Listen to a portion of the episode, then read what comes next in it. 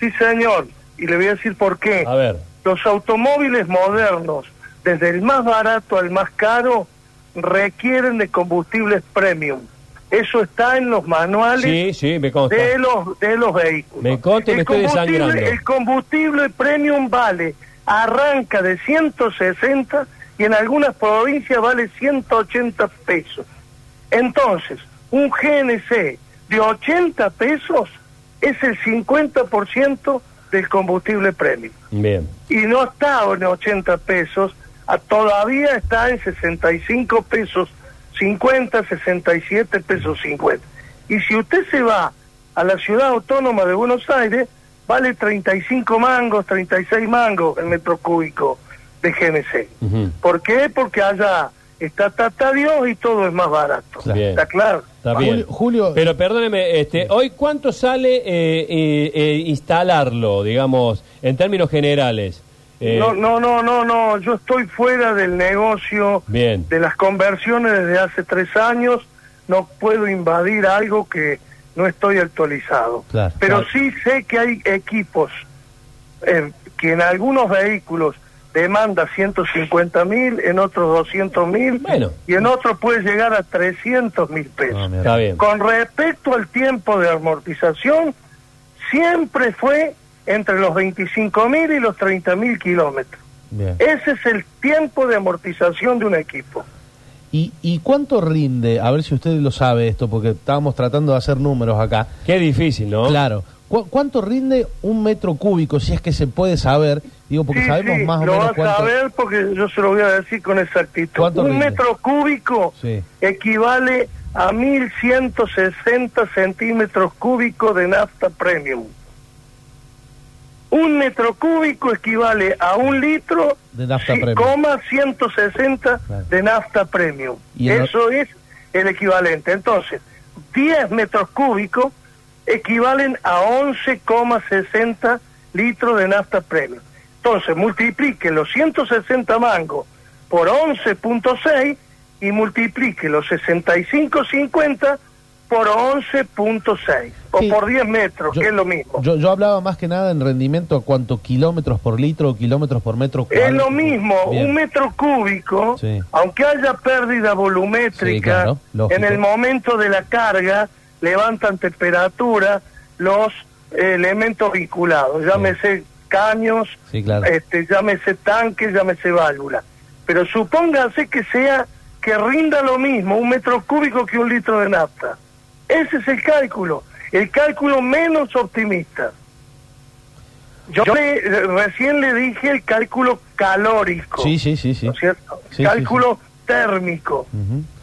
O sea que, eh, se- según usted, un litro de nafta y un metro cúbico de gas rendirían más o menos lo mismo.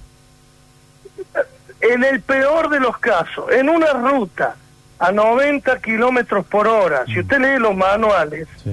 los manuales de los automóviles los prueban a 90 kilómetros Sí. por hora, una sola persona, sin viento, sin aire acondicionado. Y dice, este auto recorre 15 kilómetros, bueno, con un litro. Bueno, con GNC, ese auto con un metro debería recorrer 15 kilómetros.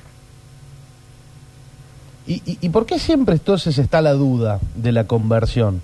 ¿Qué, Bueno, qué quedó? bueno, ahora, ahora yo sí puedo explicárselo técnicamente, pero no me pida de cu- cuestiones de valor Bien. No, no, no. numérico o cosas. Técnicamente, el problema es que muchas veces el tipo de equipamiento que se instala no es el adecuado para el tipo de vehículo. Mm. ¿Está claro? Entonces, no se olvide que los motores ya vienen fuel flex, es decir, motores para combustibles y son motores flexibles. Pueden andar con metanol, con etanol, con nafta sintética reformulada, con gas licuado de petróleo o gas natural comprimido. ¿Está? Sí, sí. bueno, entonces, si usted pone un equipo berreta que no es el adecuado, y lógicamente eh, no va a tener el rendimiento térmico adecuado. Es decir, el motor es una máquina térmica y usted lo está alimentando con gas natural comprimido. tiene más octano que la nafta. Entonces, ¿por qué hace menos kilómetros? Y porque la dosificación en el motor no es la adecuada.